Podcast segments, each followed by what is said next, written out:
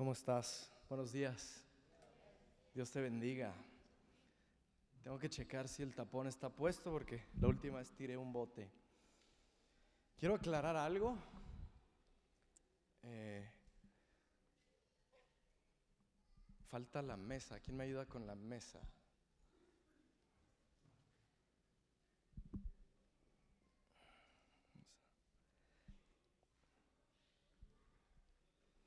El domingo pasado estuve predicando y por ahí algunos de ustedes saben que mis notas, algunas veces yo escribo algo de lo que voy a hablar o Dios me habla a través de algo, a veces leo libros en inglés o leo la Biblia en inglés. Y había anotado una nota y escribí la palabra wait, que quiere decir espera o esperar. Entonces, el domingo pasado quiero dejar claro que dije, Dios te dice, wait, espera. ¿Sí? Unas personas se acercaron conmigo y me preguntaron, oye, ¿qué fue lo que dijiste, Jorge? Mentes malvadas, ¿verdad? Pero, este, mal chiste. Pero quise decir espera o dije wait en inglés. Entonces, dejando eso claro, quiero continuar. Estoy muy contento por ayer, no, ayer sábado. Si tú fuiste parte de la limpieza de, esta casa, fue algo muy bonito ver toda la gente sirviendo. Yo creo que nos faltaron trapeadores, nos faltaron escobas, nos faltaron trapos, porque había más gente de la que podíamos estar trabajando en el momento. ¿Y quién, quién está bendecido por eso? A mí, cuando ves a la iglesia haciendo eso, me enorgullece de pertenecer a esta casa. Próximo sábado tenemos la segunda parte. Entonces te reto a venir próximo sábado a las diez y media. Tenemos que barrer, trapear, limpiar, todo porque estamos sellando la parte de los salones para poder tener un mejor lugar para, para ti y para nuestros niños. Amén. También estoy muy agradecido por este miércoles. ¿Alguien estuvo aquí este miércoles? ¿Puedo ver tus manos si veniste el miércoles? Yo sé que Dios estuvo presente, ¿cierto? ¿Quién salió bendecido este miércoles? Yo estoy contento por las reuniones de oración de los miércoles. Y estoy expectante por el siguiente miércoles, porque se está poniendo buena la cosa. ¿Cierto? ¿Cuántos de ustedes traen su Biblia el día de hoy? Nadie. Tres. Bien. Traes tu Biblia. Por encima de lo expectante que estoy para el miércoles, estoy muy expectante por este mensaje. Tú sabes que es la segunda parte de esta serie de soledad y sé que Dios ha estado ministrando mi vida así como Dios ha estado tocando tu vida. Estoy quiero animarte a poner toda la atención que puedas, que apagues tu celular, que desconectes tu preocupación por una hora y que pongas toda tu atención a la palabra de hoy, porque sé que el Espíritu Santo va a ministrar, va a hablar, va a tocar, y quiero que abras tu corazón. Dile a tu derecha o a tu izquierda, dile, abre tu corazón. Abre tu corazón. Quiero iniciar el día de hoy hablando de una pequeña reseña, como cuando ves un trailer de una película y dices, Tal vez tú dices, yo no vine la semana pasada y no estoy muy enterado, sé que hablaron de soledad y medio me platicaron del tema, pero quiero darte una pequeña reseña de lo que hablé. Y lo que estoy hablando, hablé de tres mesas, ¿te acuerdas? Había una mesa, esta mesa estaba ahí atrás, había otra mesa por ese pasillo y había otra tercera mesa por ese pasillo. ¿Lo recuerdas?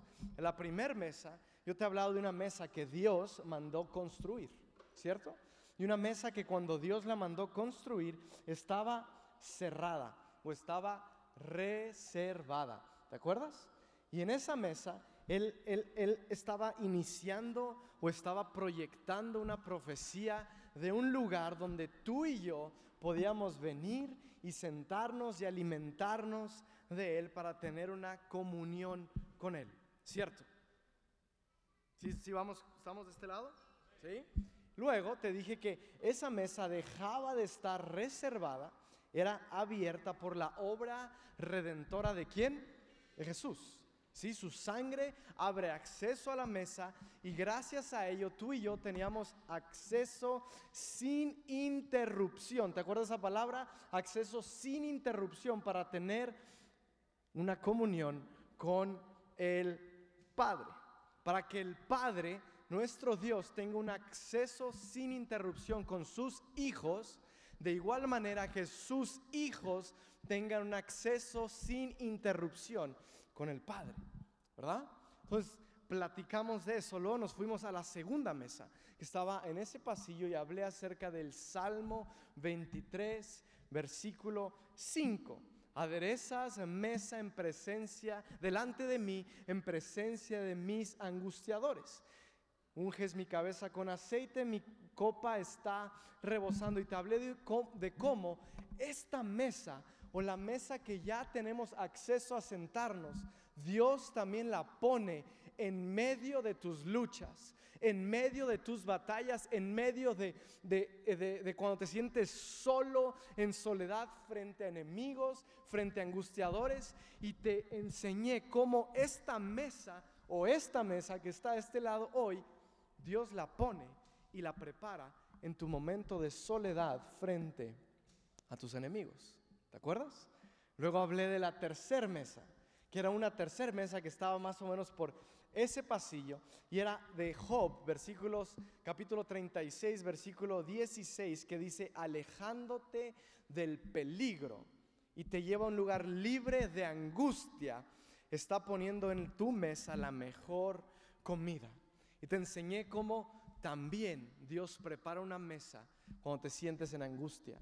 Tal vez no estás enfrentando un enemigo, pero estás enfrentando una angustia, como una lucha, un temor, un miedo, una enfermedad, una depresión, algo y Dios prepara una mesa y te dice, ¿sabes qué? Yo te estoy alejando de algo peor. Tú piensas que lo que estás viviendo es lo peor que estás viviendo, pero esta mesa yo la puse aquí y esta angustia yo la puse aquí para tener un encuentro conmigo porque conmigo siempre está la mejor comida. ¿Sí? Y la conclusión del mensaje la semana pasada fue que Él capta nuestra atención mediante la adversidad. ¿Sí? Él capta tu atención mediante la adversidad. Por eso, cuando más necesidad de Dios tienes, vienes a la iglesia. Sé honesto. Puede que estés tú aquí hoy porque necesitas algo. Gente se acerca a los caminos de Dios porque necesita algo.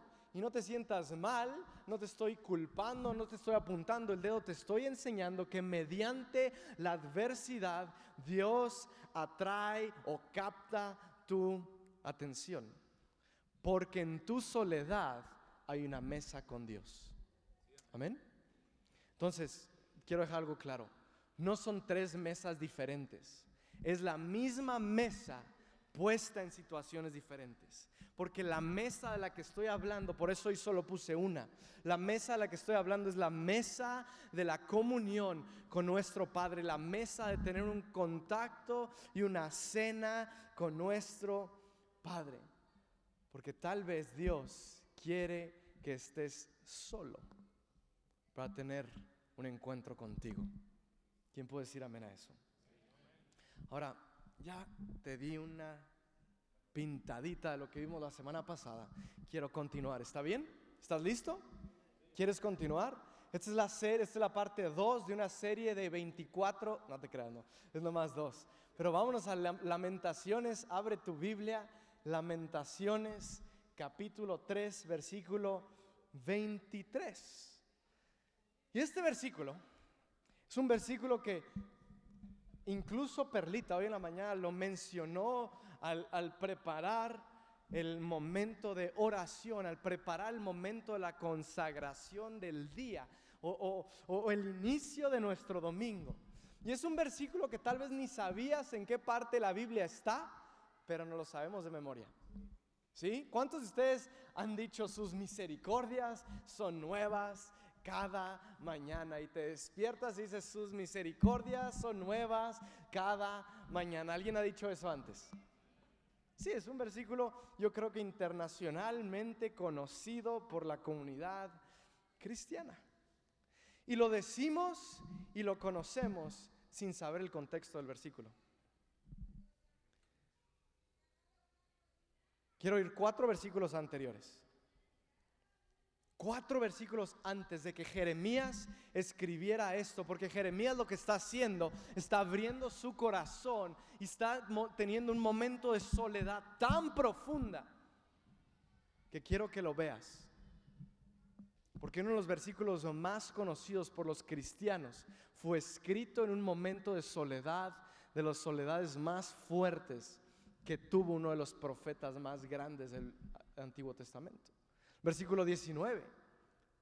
Estoy hablándote de cuatro versículos antes dice, recordar mi sufrimiento y no tener hogar es tan amargo que no encuentro palabras.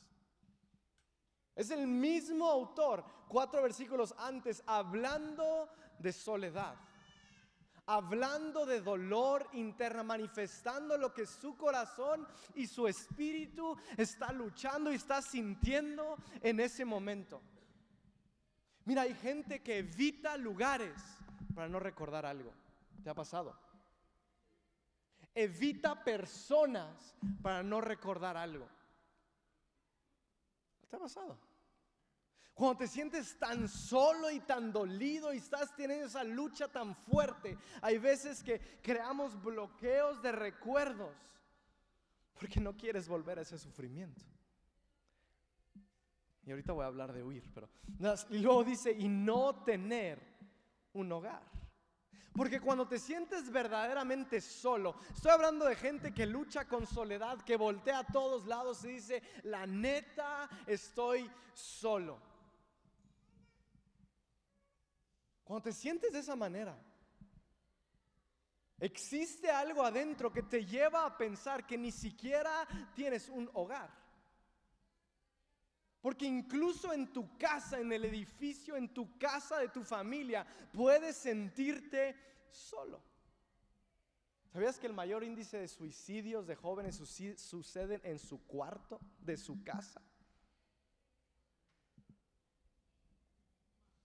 Porque la soledad no tiene que ver con el edificio, tiene que ver con el lugar en el corazón. Pero por eso la iglesia, por eso reino de vida, por eso nos esforzamos en bienvenida por primera vez, por eso somos una iglesia de puertas abiertas, por eso decimos ven a casa, por eso tenemos eventos de fiesta de luces, porque sabemos que afuera, incluso adentro, puede haber gente que esté luchando con soledad, que necesita un hogar. Necesito una casa. Necesito una familia. Por eso hay gente que viene a la iglesia sola, sin acompañantes, pero viene y dice, es que yo me siento en familia, porque en la iglesia hay una familia, amén. Ahora estás muy triste, vámonos al versículo siguiente, bueno, también está triste. Dice, siempre tengo presente. Puedes decir conmigo siempre. Acuérdense que es un concurso, los de la izquierda y los de la derecha. A ver quién gana. Dice, siempre tengo presente este terrible tiempo mientras me lamento por mi pérdida. Tres versículos antes, sus misericordias son nuevas cada mañana. ¿Ya viste que no estaba feliz cuando estaba diciendo eso? Estaba en un proceso horrible fuertísimo. Dice, siempre tengo presente el terrible tiempo mientras me lamento por mi pérdida. Jeremías está teniendo un momento tan fuerte, tan duro, que se está lamentando y tal vez por eso estás tú aquí hoy. Estás en el buen lugar, estás en el lugar correcto. Tal vez tú te sientes aquí hoy solo y esa soledad te ha llevado un momento difícil en tu vida, en tu caminar. Pero quiero leer el versículo 21. ¿Estás listo? No es accidente que estés aquí hoy. tú que estás pasando por soledad, tú que estás luchando con soledad, no es accidente que te sientas abandonado, traicionado, solo. Versículo 21. Dice, no obstante, aún me atrevo a tener esperanza cuando recuerdo lo siguiente. ¿Alguien de aquí se atreve a tener esperanza esta mañana? ¿Te atreves a tener esperanza? ¿Te atreves a tener esperanza?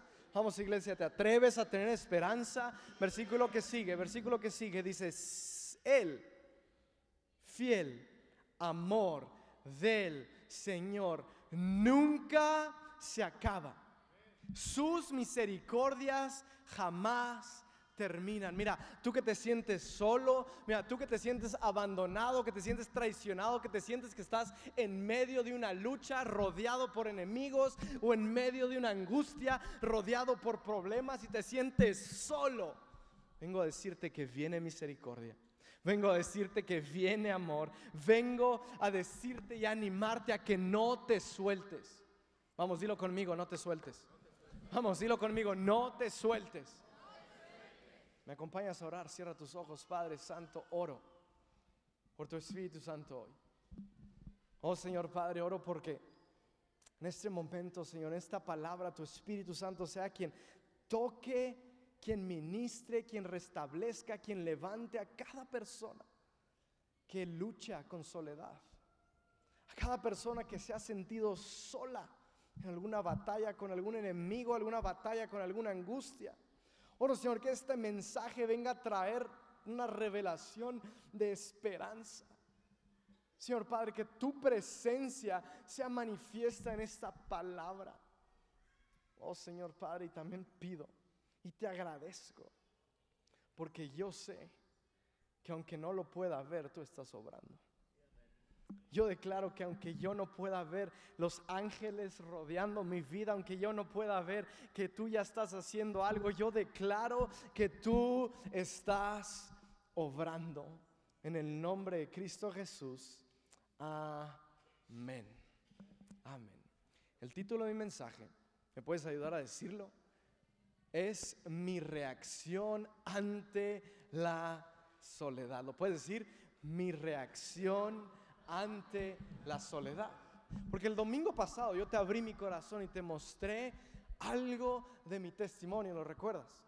Algo de lo que viví, algo de lo que luché y como hoy predico otra vez, te toca conocerme aún más el día de hoy. ¿Estás listo? Te voy a hablar de acerca de cómo Jonathan reacciona ante la soledad.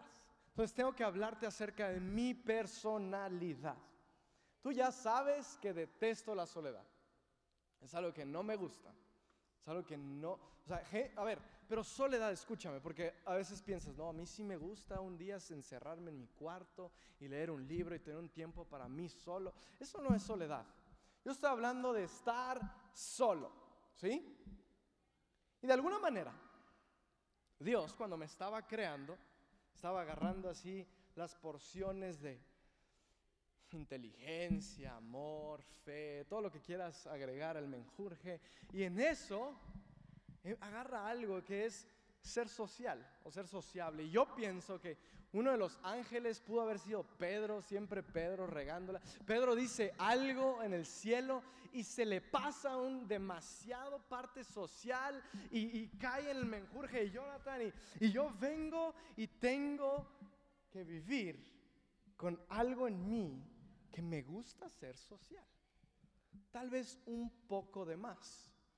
Tanto que prefiero estar acompañado a estar solo, constantemente.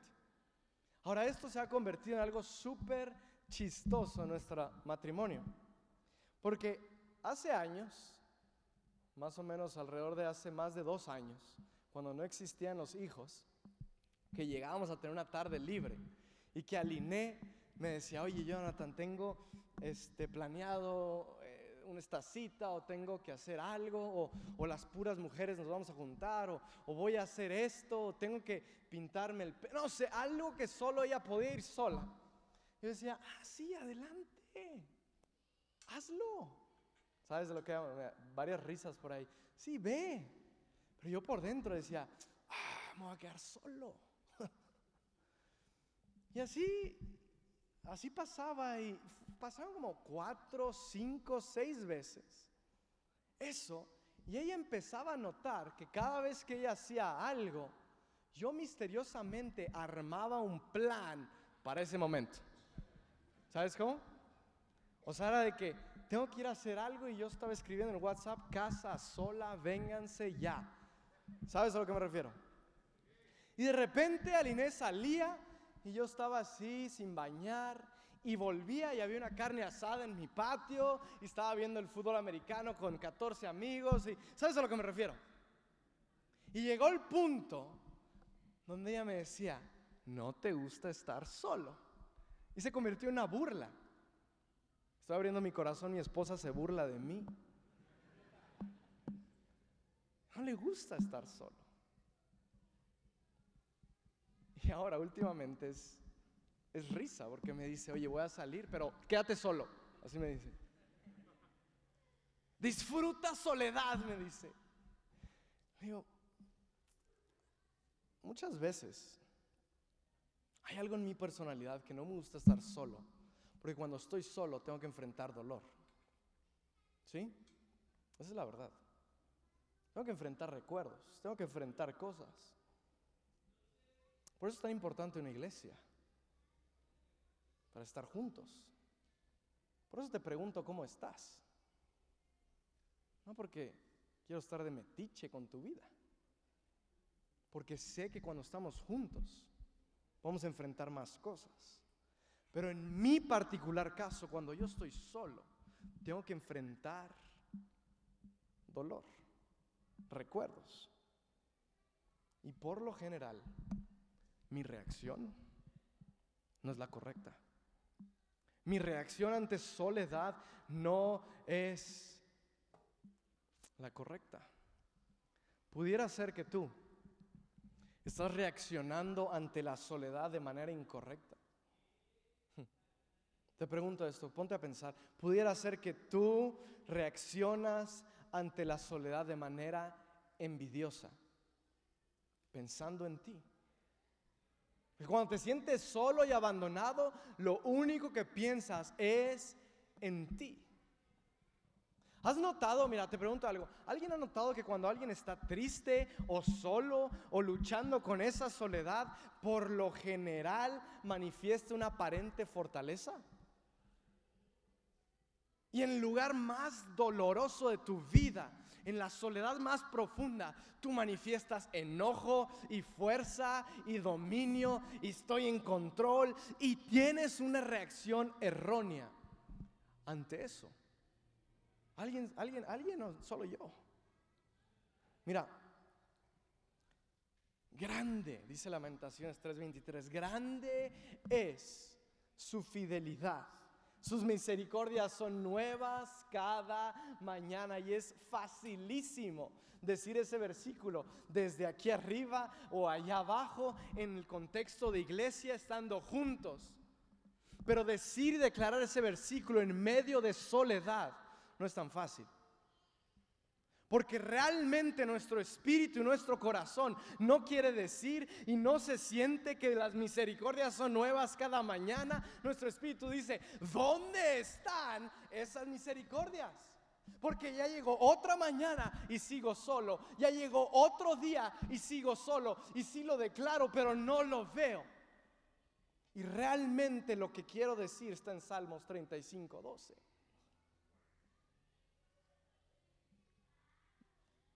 Me pagan mal por bien y estoy enfermo de desesperación. Ahora tú sabes que esta serie es de corazón abierto. Tú sabes que esta serie es de gente que vino porque acepta y sabe que está luchando con soledad y que puede identificarse con ese versículo y que puede decir, ¿sabes qué Dios? A mí me están pagando mal por bien. ¿Sabes qué, Dios? Yo estoy haciendo las cosas bien y todo lo que pasa es malo alrededor mío. Y dice, ¿sabes qué, Dios? Yo me estoy enfermando de desesperación en mi soledad y la reacción que produce es que quiero pelear. Quiero pelear. Porque cuando sientes soledad, tú manifiestas y quieres según tú mostrar fortaleza, pero dentro de ti es porque estás tan solo que tu reacción es pelear. Y quiero decirte algo. Está bien enojarse, porque yo soy buenísimo para eso. Soy buenísimo para enojarme, para pelear, pero tienes, mira, hay gente que incluso empieza a pelear consigo misma y empieza a culparse con su pasado. Y empieza a decir, no, es que me equivoqué en esa decisión. ¿Por qué me casé con él? No te creas. Me, me equivoqué con esa decisión. Y empieza a culparte. Mira, varios se voltearon a ver. Gloria a Dios por la revelación de su palabra. Y empiezas a culparte a ti mismo. No, es que nunca debía haber hecho eso. No, nunca debía haber pecado de esa manera. No, es que es mi culpa. Soy una... Y empieza a pelear contigo mismo o empieza a pelear con alguien más. Y empieza a pelear con tu esposo, con tu esposa, empieza a pelear con alguien más. O incluso, escúchame, empieza a pelear con Dios. No, es que es culpa, es culpa, es tu culpa, es tu culpa. Y ese enojo de soledad empezamos a pelear y nuestra reacción es levantarnos a pelear. Pero quiero animarte a que te levantes a pelear, canalizando bien ese enojo, canalizando bien ese, esa adrenalina, considerando tres cosas. Di conmigo tres cosas. Uno, rápido. Uno, no, eso ya no lo digas, estoy pensando yo. Uno, identifica tu enemigo correcto. Identifica tu enemigo correcto porque vez tras vez veo familias, incluso parejas luchando en un proceso en medio de soledad, pero luchan entre sí. Y quieren culpar el enemigo, quieren culpar la angustia en su cónyuge. ¿Sí? Y lo quieren culpar en sus hijos. Y lo quieren culpar en sus papás. Si quieres luchar, levántate a luchar, pero identifica quién es tu enemigo real y deja de estar reclamando, peleando, aplastando, ahogando al enemigo incorrecto.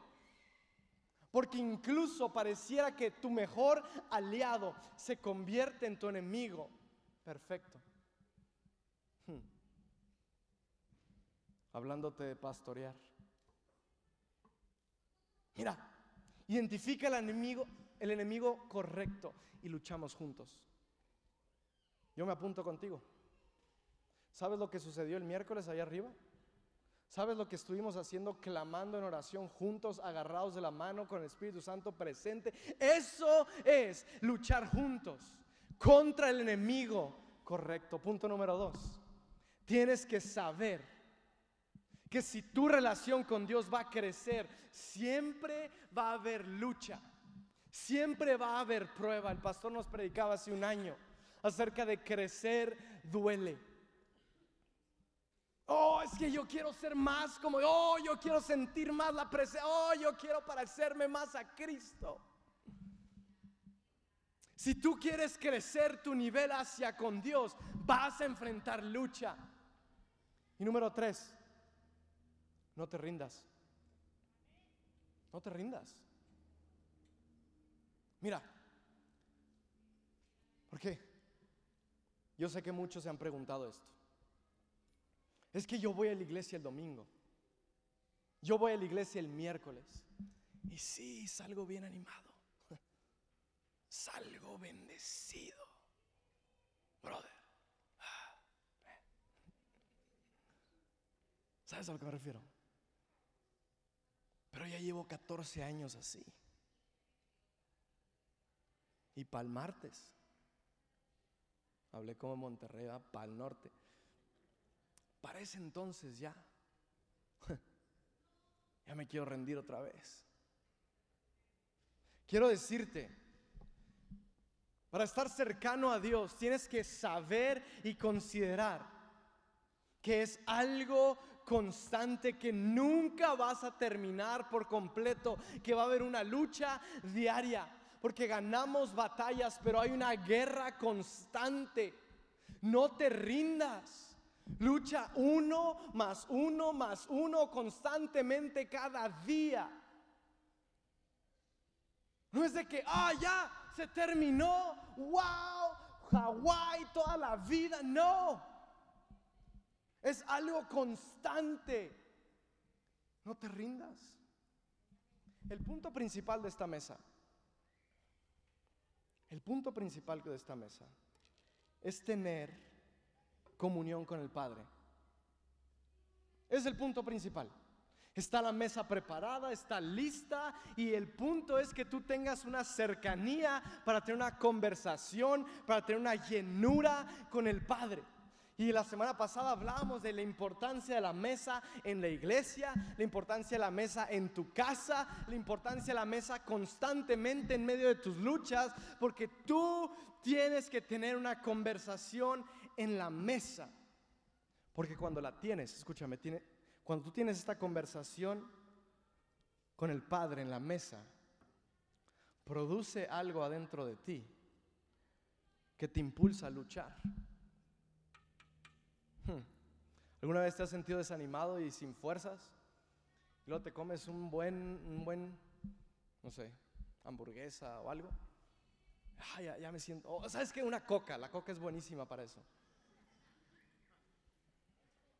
Sí. No tienes fuerza, ya te echas un buen bebida del cielo. No, te creas. Una, una coca y te porque la mesa está hecha para que tengamos esa comunión con el Padre para poder responderle al enemigo. Mira, se ve algo así. Se ve algo así. Estás en un entorno de soledad. Estás en un entorno de soledad y te sientes solo. Y encuentras la mesa y te sientas a la presencia del Padre en medio de enemigos, en medio de angustiadores, en medio de traiciones, en medio de angustias y comes, dice el versículo en Job, de la mejor comida. Para mí la mejor comida que hay es el pan de Cristo, es Cristo. Y tomas o eres ungido por el aceite de su presencia, es su Espíritu Santo. Y una vez que comiste, el proceso es te levantas a responder al enemigo. Ahora, la semana pasada me enfoqué mucho en que vieras la mesa. Porque en la soledad, en medio de ese pasillo oscuro, a veces no sabemos que la mesa está. Y te sientes solo y abandonado, pero ahí está la mesa. Y ya te dije, vela. Yo quiero animarte a que la veas, a que te sientes, pero a que te levantes. Porque para sentarte tienes que primero enterarte que está. Amén. Tú y yo ya sabemos que está la mesa en medio de enemigos, en medio de angustias, pero para levantarte, quiero animarte a que vayas un paso más. Di conmigo un paso más. Un paso más. Oh Dios, ¿sabes qué? Que si fallo, estás ahí a la mesa, estás sentado en comunión con Él y en medio de la soledad dices, ¿qué? Si fallo. Padre dice, yo voy a estar ahí para levantarte otra vez. Y estás en medio de la mesa comiendo en comunión con la presencia de Dios. Esto en la mesa es estar en tu lugar seguro, en tu lugar secreto, con la presencia de Dios. Y es cuando derramas tu corazón y dices, Padre, ¿qué si me vuelven a traicionar? Dice, yo estaré contigo y te confortaré tu alma. Y estás ahí en medio de la mesa y piensas que si nunca recibo la respuesta a lo que estoy esperando. Que si nunca responde lo que yo anhelo y yo quiero, Padre, y estás derramándote ahí a la mesa. Dios te dice, yo supliré todas tus necesidades. Ahora, el objetivo de la mesa es para que te puedas sentar y volverte a levantar. Ojo, te puedes sentar las veces que quieras, las veces que necesites, porque hay un una, mm, ¿cómo se dice? Un acceso y sin interrupción a la mesa. Entonces puedes estar en medio de la lucha y volver y sentarte, en medio de la angustia y volver y sentarte. Otra vez te levantas, te sientas, te levantas, te sientas y puedes hacerlo sin interrupciones con la condición que yo te pongo hoy, que es te levantas de nuevo. Mira, ya supiste que la mesa está, ¿verdad? ¿Estamos claros? ¿Alguien tiene alguna duda de que hay una mesa en medio de tus luchas? Ahí está la mesa. Y puedes volver las veces que quieras a ella. Pero yo veo un problema en la manera en que reaccionamos, en la manera en que luchamos, en la manera que enfrentamos esa soledad. Porque yo soy buenísimo, Jonathan, yo. Yo soy buenísimo reaccionando con fuerza. Reaccionando con enojo, reaccionando, tomando la situación bajo mi control, diciendo yo me aviento con fiereza, con valentía. Pero es una reacción que si no tienes cuidado, se convierte en una pelea propia. Escúchame, se, convierte en una pelea propia. Y cuando ya no hay una comunión con Dios, ya no estás teniendo una presencia en medio de tu situación. Mira, a lo que me refiero con una pelea propia es cuando ya no estás bajo la voluntad o bajo el tiempo de lo que Dios quiere. ¿Alguien ha estado ahí? Oh, yo hago eso, yo, yo soy bueno para eso.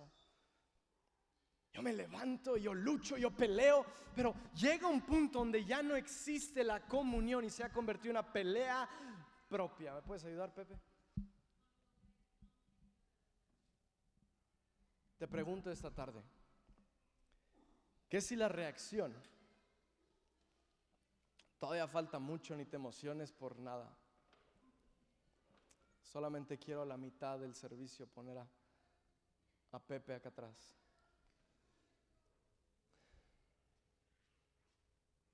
¿Qué si Dios te dice esta noche, esta tarde? Tu reacción debiera ser una reacción en paciencia.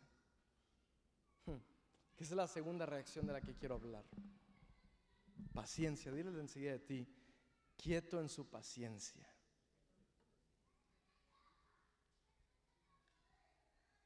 Tal vez, iglesia, tal vez tu soledad se ha convertido en una lucha larga porque no la has soltado a Él.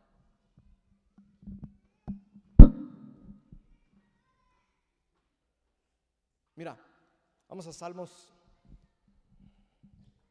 capítulo 37.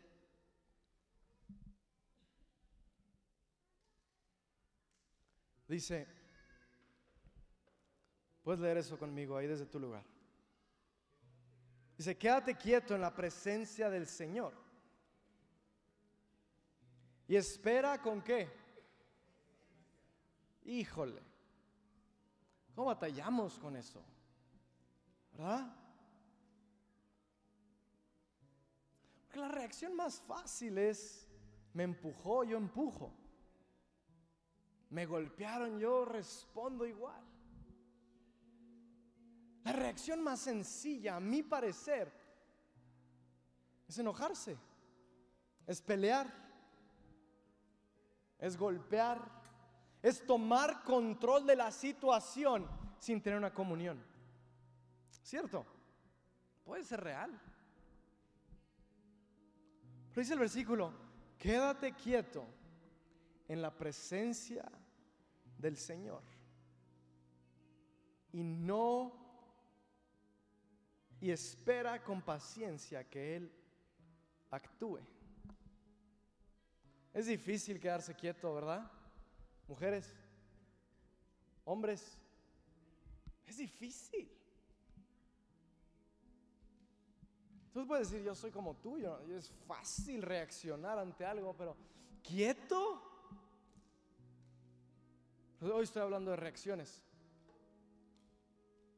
¿Qué si Dios te está diciendo hoy, espérame a que yo actúe? Y vuelves a la mesa. Tal vez ya había sido. El domingo pasado que hablé de la mesa de tus enemigos, eso lo hice hace 17 años. Pero no has vuelto a la mesa. Yo he estado luchando contra esta angustia, no sabes cuánto tiempo, Jonathan. Pues sí, tú. Pero no has vuelto a la mesa a esperarlo a Él. Mira, tal vez no ha llegado la salida. Escucha esto. Tal vez no ha llegado la salida porque tú eres quien está en control.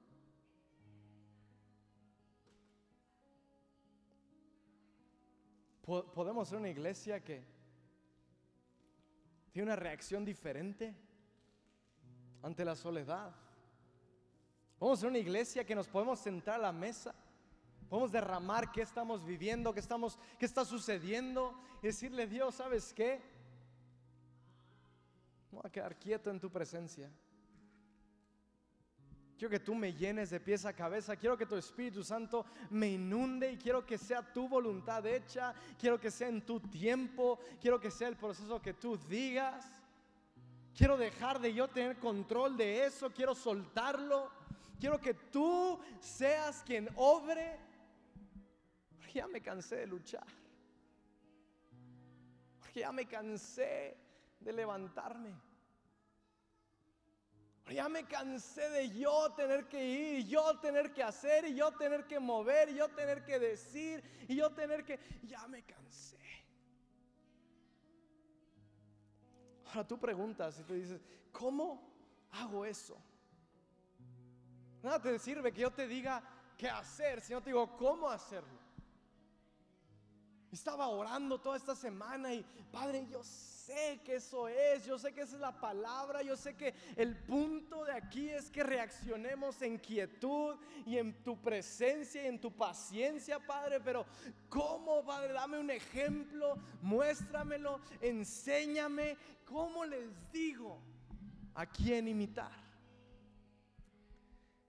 Y fui al cuadro, yo creo, de soledad más feo de toda la Biblia. Uno de ellos, había varios.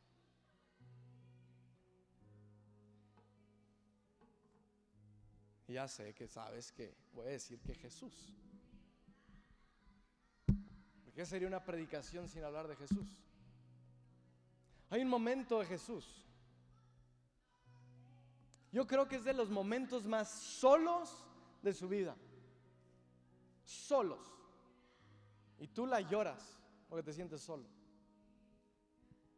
Jesús mismo, días, horas antes de morir, Él había invertido su vida completa, años, días, semanas, meses, años completos en gente, en personas. Él se había entregado completamente, dice la palabra de Dios, que los amaba muchísimo. Los llevaba a comer, los paseaba, les enseñaba, les decía cómo dirigir, les mostraba qué era lo que él quería que hicieran y pasó años trabajando con estas 12 personas. Sembrando en su vida. Jesús ahí constantemente sembrando en su vida. Y llega un momento clímax en la historia que dice, ¿saben qué? Se acerca la hora, vamos a hacer un banquetazo, vamos a cenar. Los lleva a cenar a la mejor cena de la historia. Termina la cena. Dice la Biblia que su alma, escucha esto si tú estás pasando por soledad, dice que su alma estaba destrozada. Destrozada.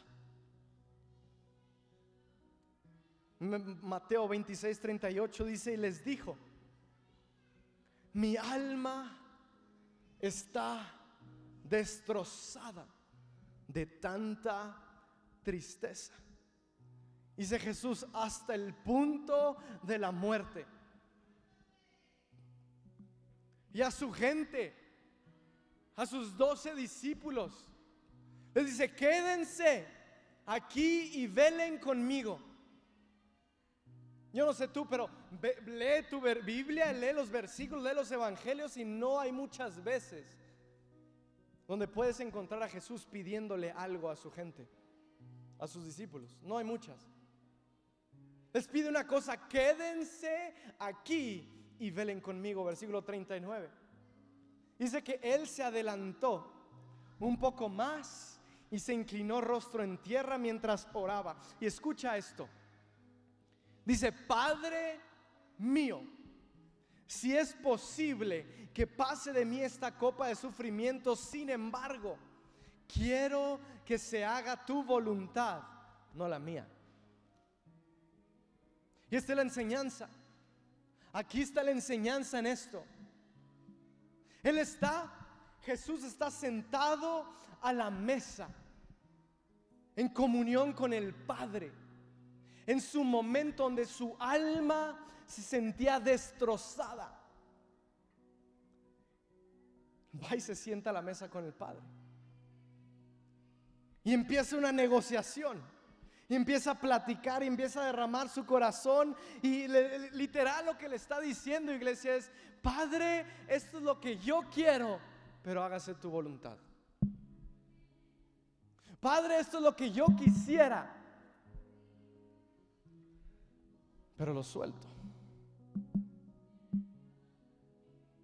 En medio de mi soledad, en medio de mi lucha, yo quisiera esto pero me espero en quietud, quieto, en paciencia, a lo que tu voluntad sea. Dice el versículo, dice el versículo 40, dice, luego volvió a los discípulos y los encontró que dormidos.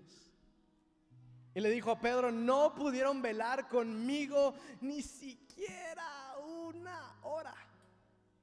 Jesús tú te sientes solo.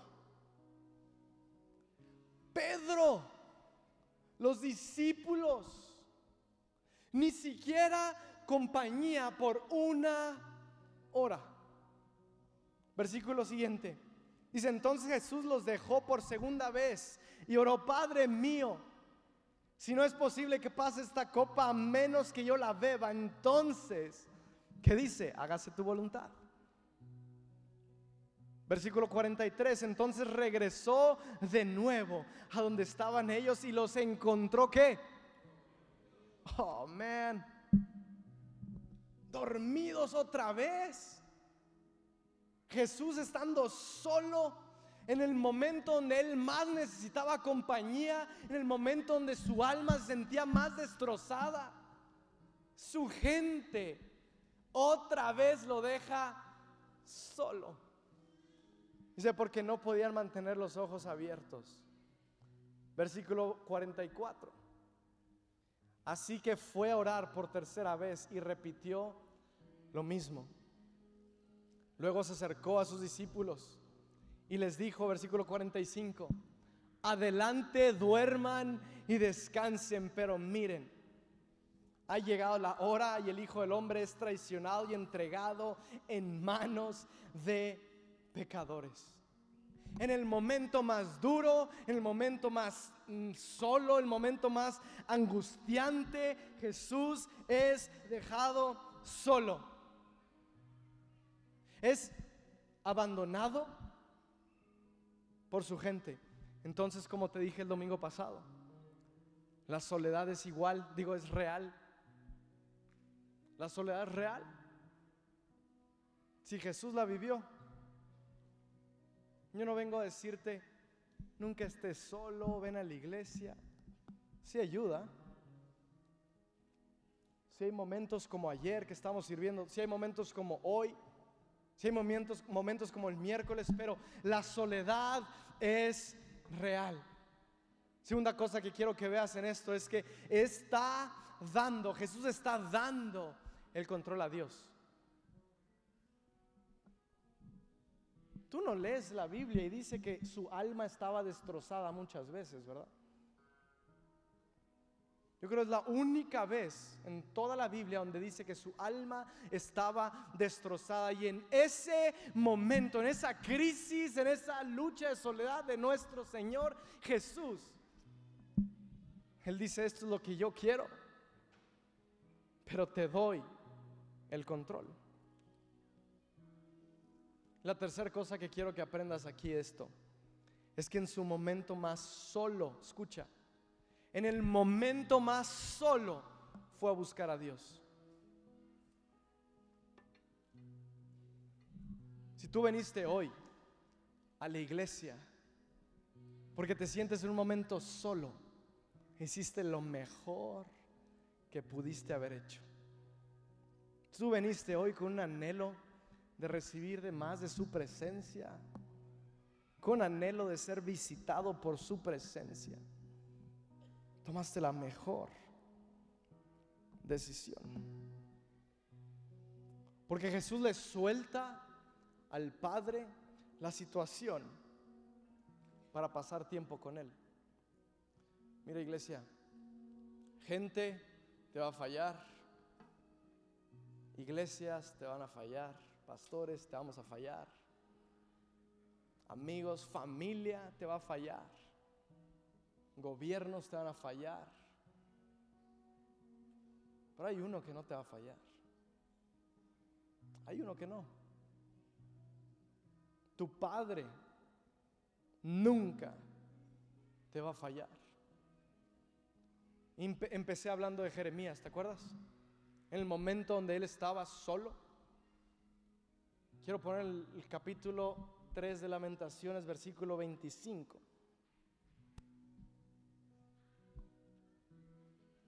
Con esto ya mero termino. Dice el Señor, ve esto, el Señor es bueno con los que dependen de Él, con aquellos que lo buscan. ¿Te sientes solo? ¿Quieres sentir a un Padre que es bueno contigo? Él es bueno con los que dependen de Él y, con aquellos que lo buscan. Me ayudas poniéndote de pie. Me ayuda el grupo de alabanza. Cierra tus ojos, ponte de pie y cierra tus ojos ahí donde estás.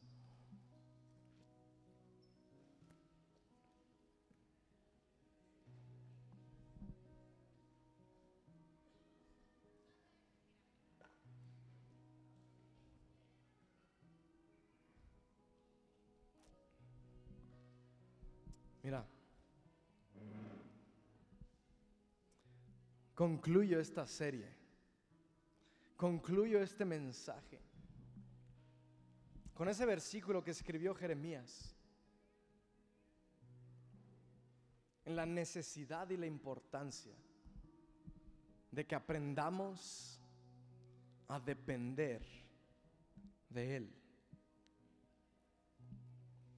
Depender quiere decir estar a la disposición de alguien más. Quiero preguntarte si en tu soledad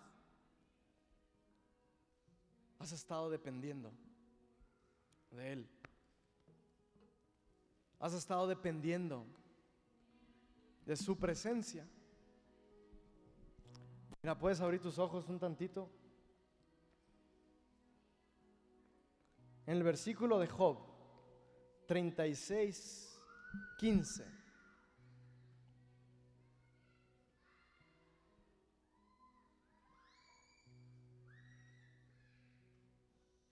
Dice,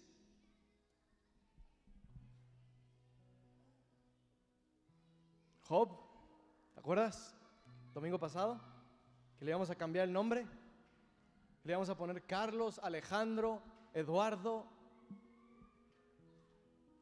Jonathan, Dios está alejándote del peligro y te lleva a un lugar libre de angustia está poniendo en tu mesa, ¿qué? La mejor comida. Para mí, no hay mejor comida que el pan representa a Cristo Jesús, representa el cuerpo de Cristo Jesús. El pan de vida. Yo quiero aprender a depender de Él al grado de que mi alimento sea Jesús. Que cada domingo que tú vengas a la iglesia, te sientes aquí sabiendo, oye, voy a alimentarme del mejor alimento que es Jesús.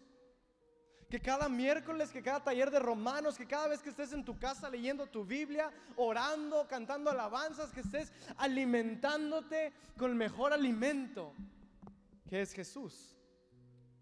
Pero ponme salmos.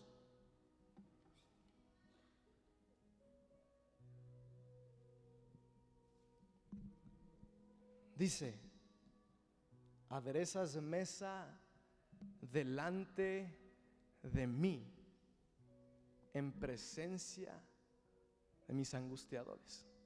Y me enfoqué mucho en esa parte la semana pasada.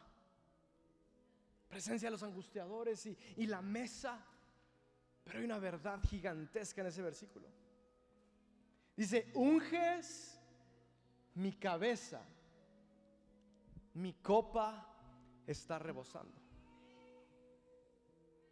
Ahora lo que está hablando es la unción del aceite sobre nuestras vidas. En el momento más solo, el momento donde estás rodeado por enemigos, la unción de su aceite sobre nuestras vidas, escúchame, va a producir bendición a los que te rodean. Si tú estás luchando con algo, debería, de ser el momento donde más bendición sale a los que te rodean. Si tú entendiste esta serie, este mensaje y esta palabra, el momento de soledad frente a enemigos, la unción del Padre, la unción de su Espíritu Santo está disponible sobre nuestras vidas para poder derramar y que nuestra copa, que nuestra vida rebose o se derrame a los que nos rodean. Pues quiero que cierres tus ojos. Quiero orar por ti. Porque este domingo, si tú nunca has sido bautizado o si tú nunca has recibido el Espíritu Santo en tu vida o si tú quieres ser ungido con su presencia y quieres recibir de su aceite sobre tu vida, de su Espíritu Santo sobre tu vida. Hoy es un domingo especial de que pases al frente y voy a estar personalmente ungiendo tu cabeza con aceite, orando por la presencia de Dios sobre tu vida pidiéndole a Él que tu cabeza sea llena, que sea derramado sobre tu cabeza, para que tu vida, que tu copa rebose hacia todos lados. Pero primero quiero orar por ti.